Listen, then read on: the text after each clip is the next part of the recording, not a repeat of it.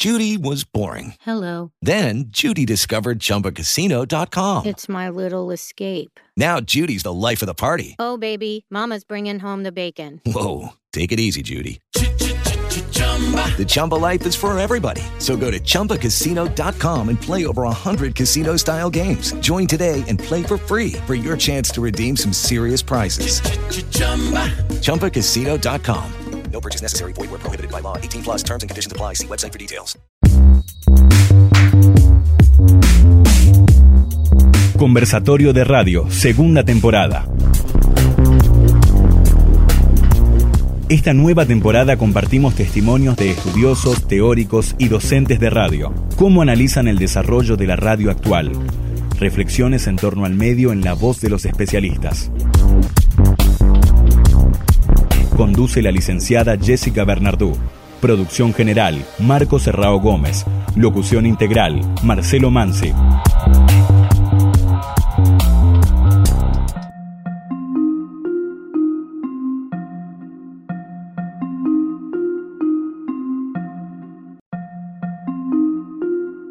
Gorka Sumeta, egresado de Ciencias de la Comunicación de la Universidad de Navarra a mediados de la década del 80.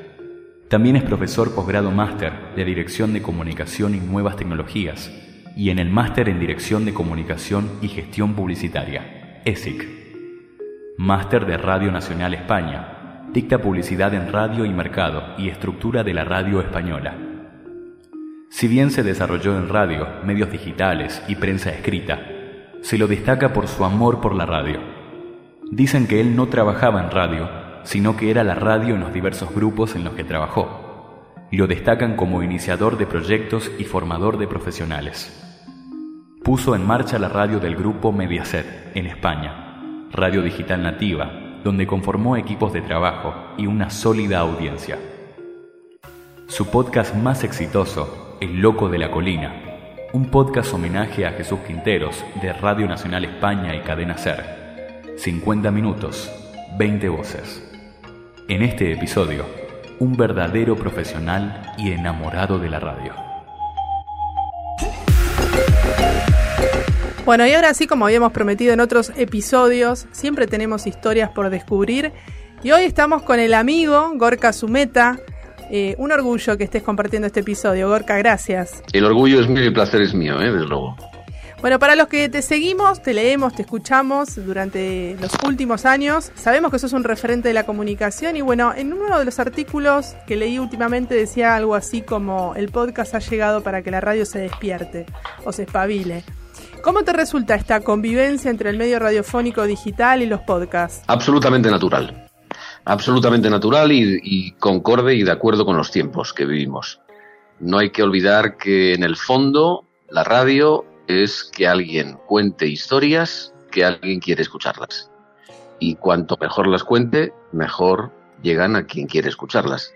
Que eso sea a través de la radio y que eso sea a través del podcast es, eh, es casi anecdótico. Bueno, pero viste que hay como esta sensación de que se van entremezclando los lenguajes, los registros y como que estas fronteras se van borrando de alguna manera porque empiezan a emerger formatos que por ahí tenían otras denominaciones como microprogramas y que tal vez ahora los estamos pensando como en clave de podcast, los programas por demanda, los documentales sonoros, los audiolibros.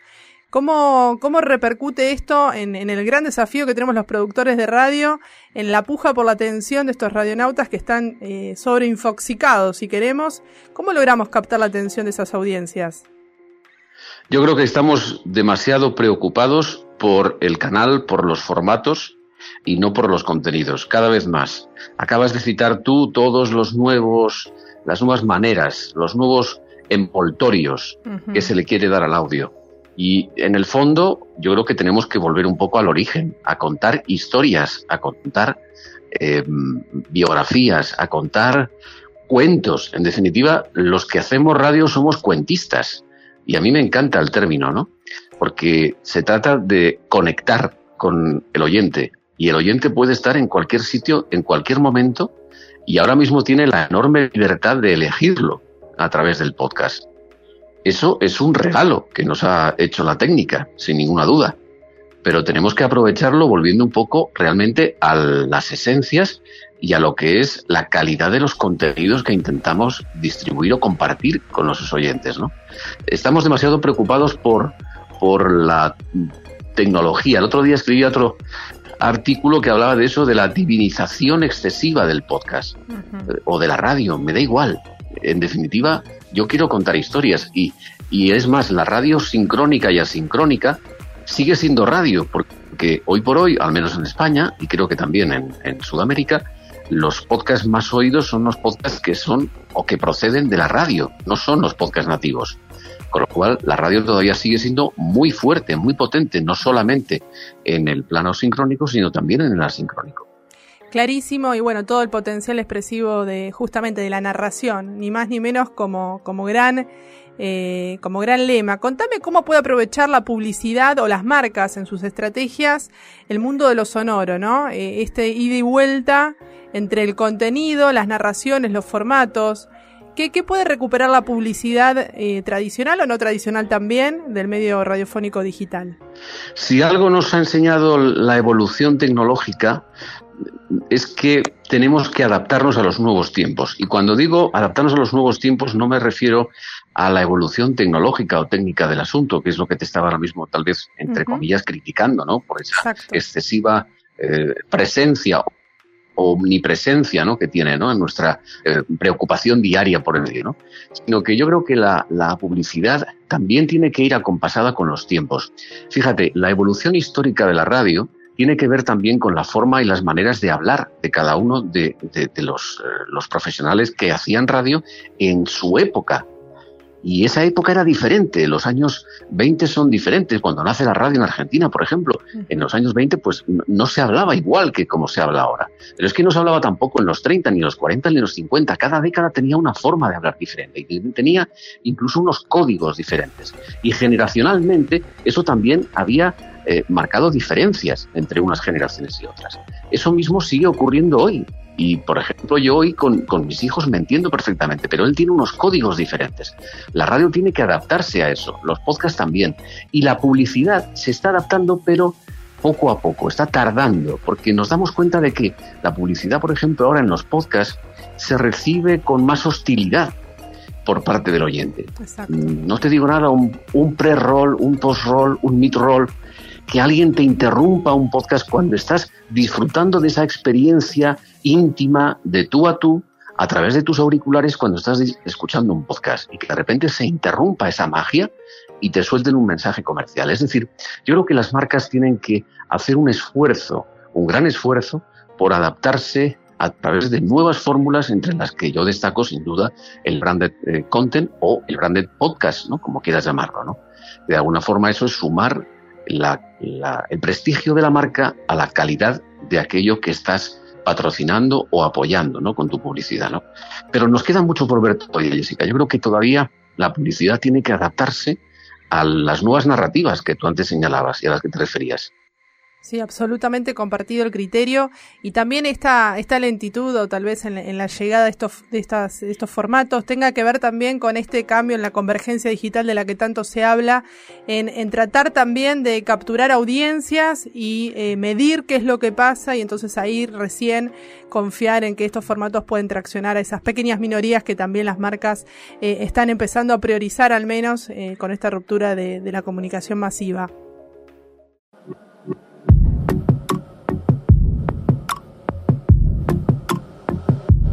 ¿Qué es innovar en radio?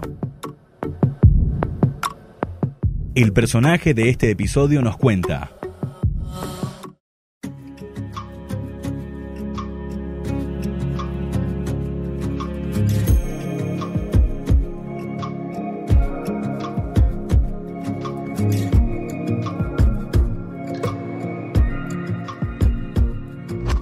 otro tema, vamos a... La radio es industria, en España, en Argentina, eso está claro. Ahora, ¿qué pasa con los modelos de desarrollo de, por ejemplo, productoras de podcast o productores independientes? Ahí empieza a estar como más, eh, es la zona gris, abren más interrogantes, porque el desafío de la monetización pareciera monopolizar, digamos, el tema eh, acerca de estas realidades, digamos, si se sostienen o no los proyectos de podcast. ¿Vos cómo, cómo lo ves ahí en España? Bueno, son nuevos actores, ¿no? Que llegan al escenario del sonido, del audio. Y yo creo que eso ya de entrada supone un enriquecimiento sin ninguna duda. ¿No? Del, del mundo del audio. Me parece que tenemos que estar todos celebrando esa circunstancia, ¿no? que la propia evolución de los tiempos, te decía antes, en lenguajes y narrativas, también en monetización. ¿Por qué? Porque las costumbres tienen que cambiar. Las costumbres no son las mismas. Eh, aquí en España, por ejemplo, eh, no se ha pagado nunca por la radio. En Estados Unidos tú sabes que sí, que perfectamente. Sirius es un satélite que, es una empresa que se dedica justamente a vender contenidos de, de sonidos sonoros, ¿no? Sí, sí. Eh, claro, aquí en España se está empezando a cambiar esa costumbre o ese hábito a la hora de, por ejemplo, comprar la versión premium de Spotify. Y es algo que los jóvenes, en algunos casos, incluso están ya llegando a pedir a sus padres, chavales de 15, 16, adolescentes de 17 años, pidiendo a sus padres que les, les descuenten esos 9,99 euros de la paga de su retribución mensual eh, para tener la, la lista premium de Spotify.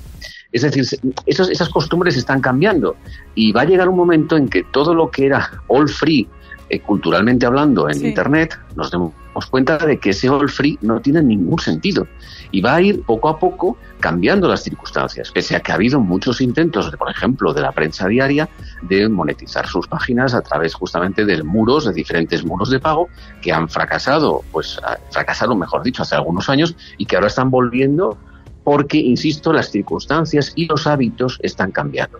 Y yo creo que al final vamos a darnos cuenta de que quien quiere calidad y quien quiere un buen producto, no solamente en sonido, sino en cualquier otra disciplina, tiene al final que pagar, pagar por eso, porque además supone también respetar y considerar el trabajo de los profesionales que se dedican a hacer esos buenos contenidos.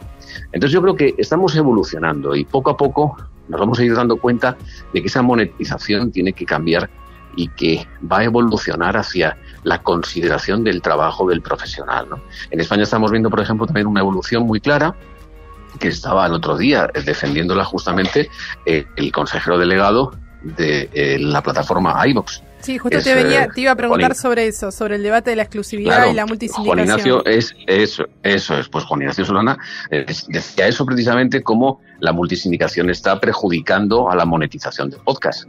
Es cierto, siempre y cuando uno haga un, un contenido lo suficientemente potente o atractivo como para que una plataforma opte a tener su exclusividad y por tanto pague esa exclusividad como hace eh, iVox. Pero eso no ocurre con todos. Con lo cual, la estrategia de cada uno tiene que ir estudiando si le interesa la multisindicación y, por tanto, la multidifusión a través de diferentes plataformas o prefiere centrarse únicamente en una, donde tendrá, como, como decían en iVoox, unas métricas más fiables que son, al fin y al cabo, las que proporcionan la monetización a las marcas, ¿no? Porque uno puede decir que tiene millones de oyentes, pero esas métricas no tener ningún tipo de credibilidad. Entonces eso es lo que yo creo que tenemos que ir trabajando un poco y darnos cuenta de que los modelos se están diversificando y cada uno tiene que establecer sus prioridades y sus, eh, como digo, sus estrategias. ¿no? Clarísimo, y esto está vinculado con la, con la pregunta anterior que hablábamos de la publicidad, cuando los anunciantes también exigen métricas y comparativas, la cuestión de la exclusividad o la cuestión de la multisindicación es clave ahí, ¿no? Para desarrollar estrategias de marca y poder tener un cierto control del contenido por donde se mueven las marcas. Claro, es que ninguna marca va a invertir en algo que no tiene constancia de que se escucha. Exacto. Nadie va a invertir su dinero porque además es su dinero de su bolsillo y por tanto es un riesgo, es afrontar un riesgo si no tiene una, vamos, una eh, claridad, sí, sí, o una certeza, vamos, apoyada en cifras que avalen esa inversión. Es que eso no lo va a hacer nunca. Y yo creo que de alguna forma también ese es un, es ahora mismo una ventaja. Hello, it is Ryan, and we could all use an extra bright spot in our day, couldn't we? Just to make up for things like sitting in traffic, doing the dishes, counting your steps, you know, all the mundane stuff. That is why I'm such a big fan of Chumba Casino. Chumba Casino has all your favorite social casino style games that you can play for free anytime, anywhere with daily bonuses. That should brighten your day a. Actually, a lot. So sign up now at chumbacasino.com. That's chumbacasino.com. No purchase necessary. BGW. Void were prohibited by law. See terms and conditions 18 plus. de la radio sobre el podcast. Digo momentánea o circunstancial, porque la propia radio, la propia industria radiofónica, aquí en España, por ejemplo, pues eh, claro, se está dando cuenta de que los escenarios están cambiando y a marchas forzadas.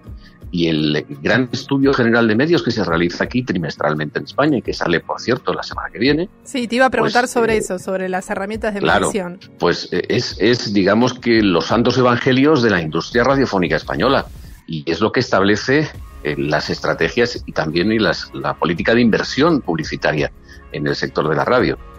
Bueno, pues el, el, el EGM, ese Estudio General de Medios, como te digo, no se está ocupando del podcast. Bueno, ustedes Mm, están, eh, Claro, te cuento, ustedes están muchísimo más avanzados en ese sentido. Nosotros acá en Argentina no tenemos un sistema de medición híbrida donde podamos hacer justamente la comparativa de podcast o programas por demanda en distintas plataformas y cruzarlos a través de un software con un, un coeficiente que nos dé un parámetro de referencia. Lo tenemos que hacer de manera ah, eh, manual, siguiendo esas huellas digitales de cada plataforma y realmente créeme que es muy laborioso y es son Madre muestras, mía. muestras parciales, no tenemos el EGM, digamos, de lo, del mundo digital, lo que es radio online y podcast. Así que eh, ustedes en ese sentido están muchos más avanzados. Eh, Entiendo que irás por el tema de los formatos, ¿no? ¿A a eso referías?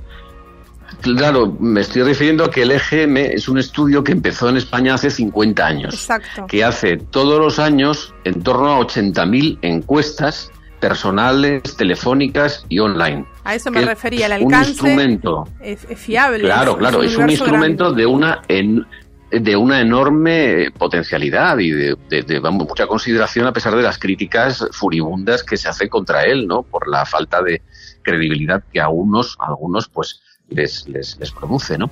Pero en cualquier caso es un estudio, como digo, estadísticamente hablando, que tiene un margen de error bastante reducido por la amplitud de la muestra, o sea, sin duda. Exacto. Pero es que ese método de medición es un método de medición que vale o se está aplicando o se ha aplicado tradicionalmente a la radio tradicional. Exacto.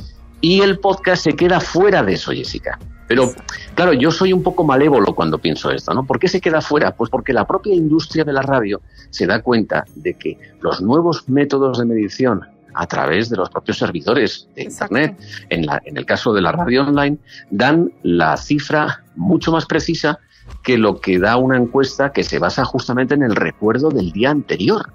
Entonces, es una encuesta que ya viene un poco sesgada por la propia capacidad memorística de los encuestados. Exacto. Y eso es eh, un problema, o Es puede complejo. ser un problema. Es complejo de Entonces, resolver. Eso, eso por un lado. Claro, claro. Eso por un lado. Bueno, España no es el único país que tiene este sistema. Este país, este sistema, que es el del recuerdo del día anterior, como te digo, lo comparten Francia, Italia, Polonia, vamos, eh, muchos otros países, ¿no?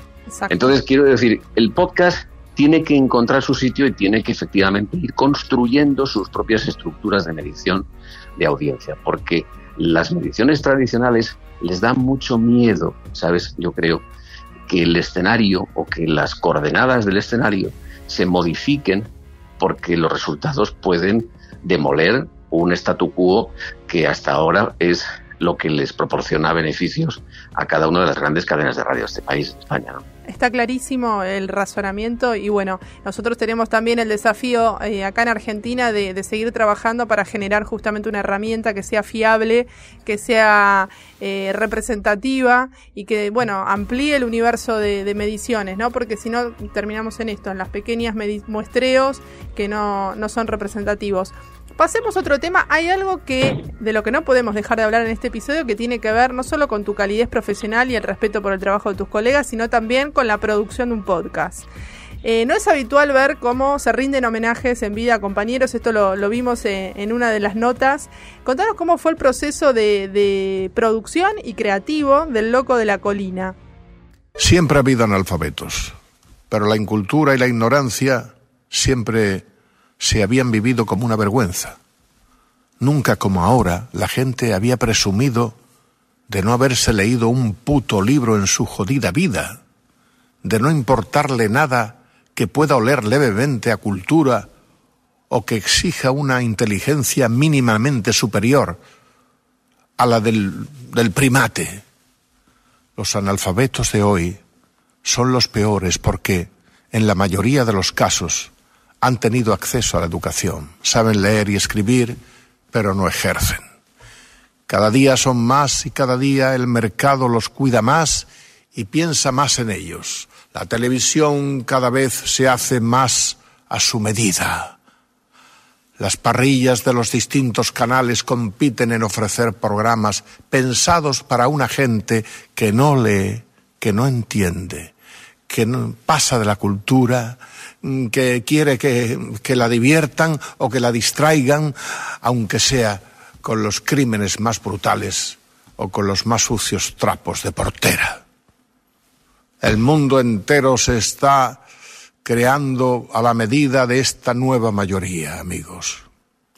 Todo es superficial, frívolo, elemental, primario, para que ellos puedan entenderlo y digerirlo.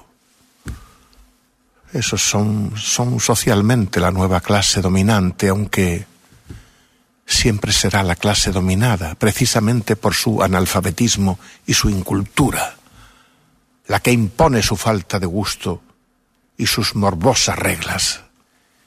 Y así nos va a los que no nos conformamos con tan poco, a los que aspiramos a un poco más de profundidad, un poquito más, hombre, un poquito más, un poquito más.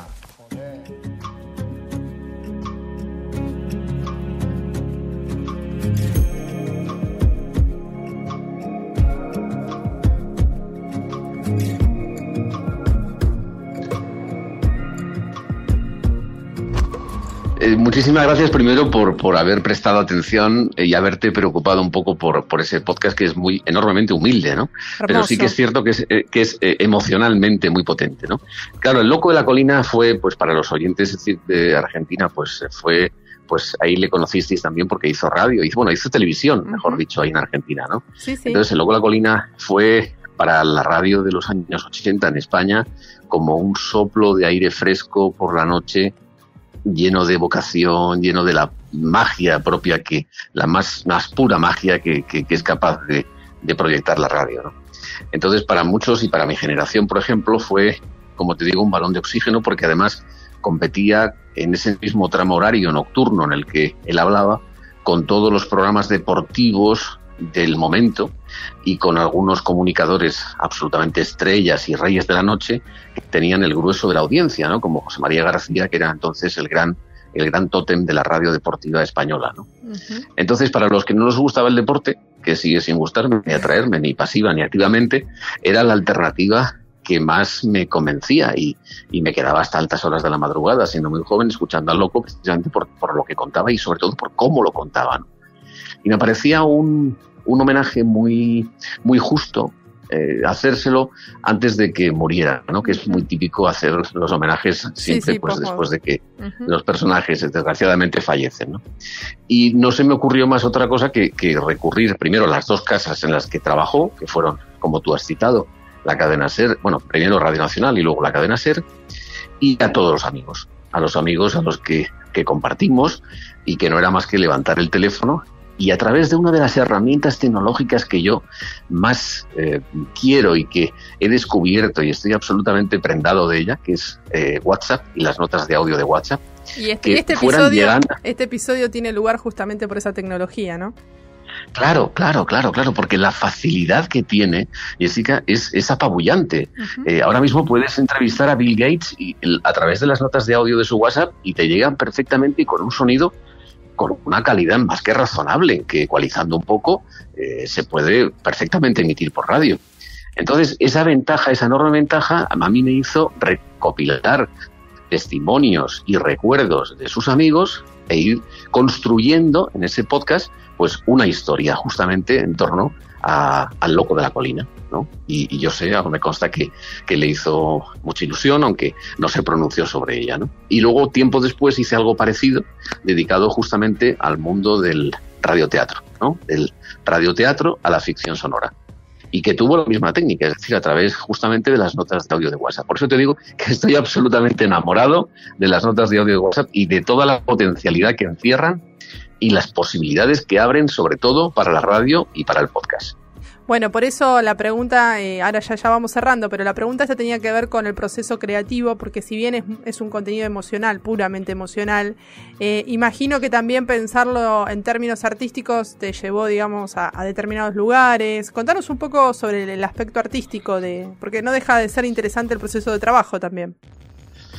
Sí, básicamente tú sabes eh, que, a la hora de hacer la radio lo que no se puede es improvisar, es decir, ni siquiera hablando en público, trabajando, en cualquier intervención en público, la mejor improvisación es la que está previamente preparada. Vamos al guion. Y en este caso, pues, en, este caso, pues lo mismo. En este caso, eh, lógicamente hay un guion, un guion trabajado en el que, como hacen los cocineros, otro gran cocinero vasco en este caso es, que es eh, Carlos Arguiñano, que también conocéis perfectamente y en Argentina, pues él suele decir lo mismo, ¿no? Él cuando antes de cocinar tiene delante en el mostrador de la cocina los ingredientes.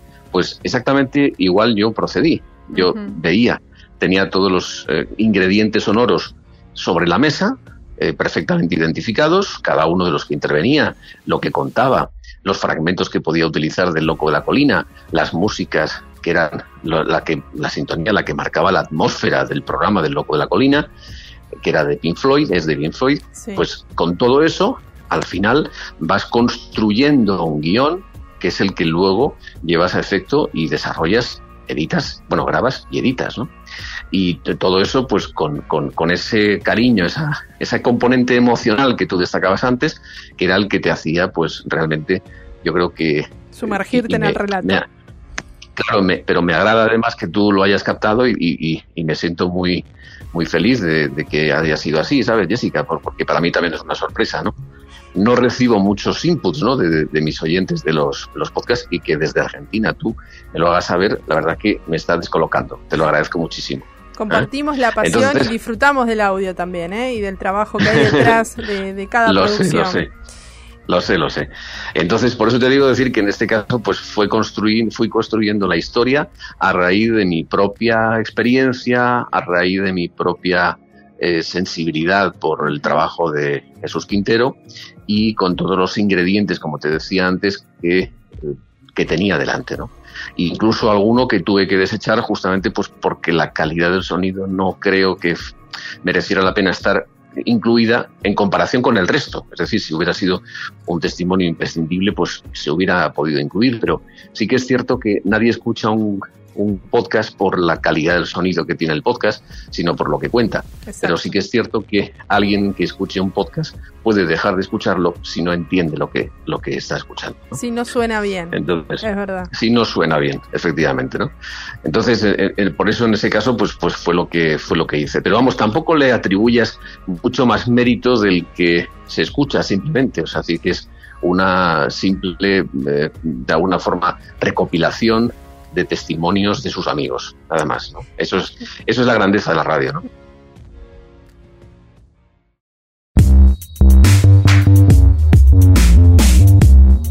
Conversatorio de Radio, segunda temporada.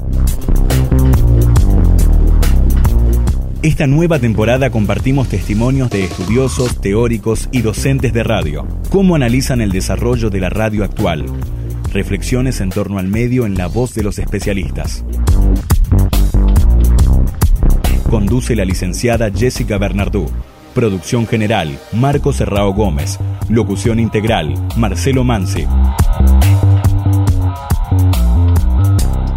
With the Lucky Land slots, you can get lucky just about anywhere. This is your captain speaking. Uh, we've got clear runway and the weather's fine, but we're just going to circle up here a while and uh, get lucky. No, no, nothing like that. It's just these cash prizes add up quick. So I suggest you sit back, keep your tray table upright, and start getting lucky. Play for free at LuckyLandSlots.com. Are you feeling lucky? No purchase necessary. Void where prohibited by law. 18 plus terms and conditions apply. See website for details.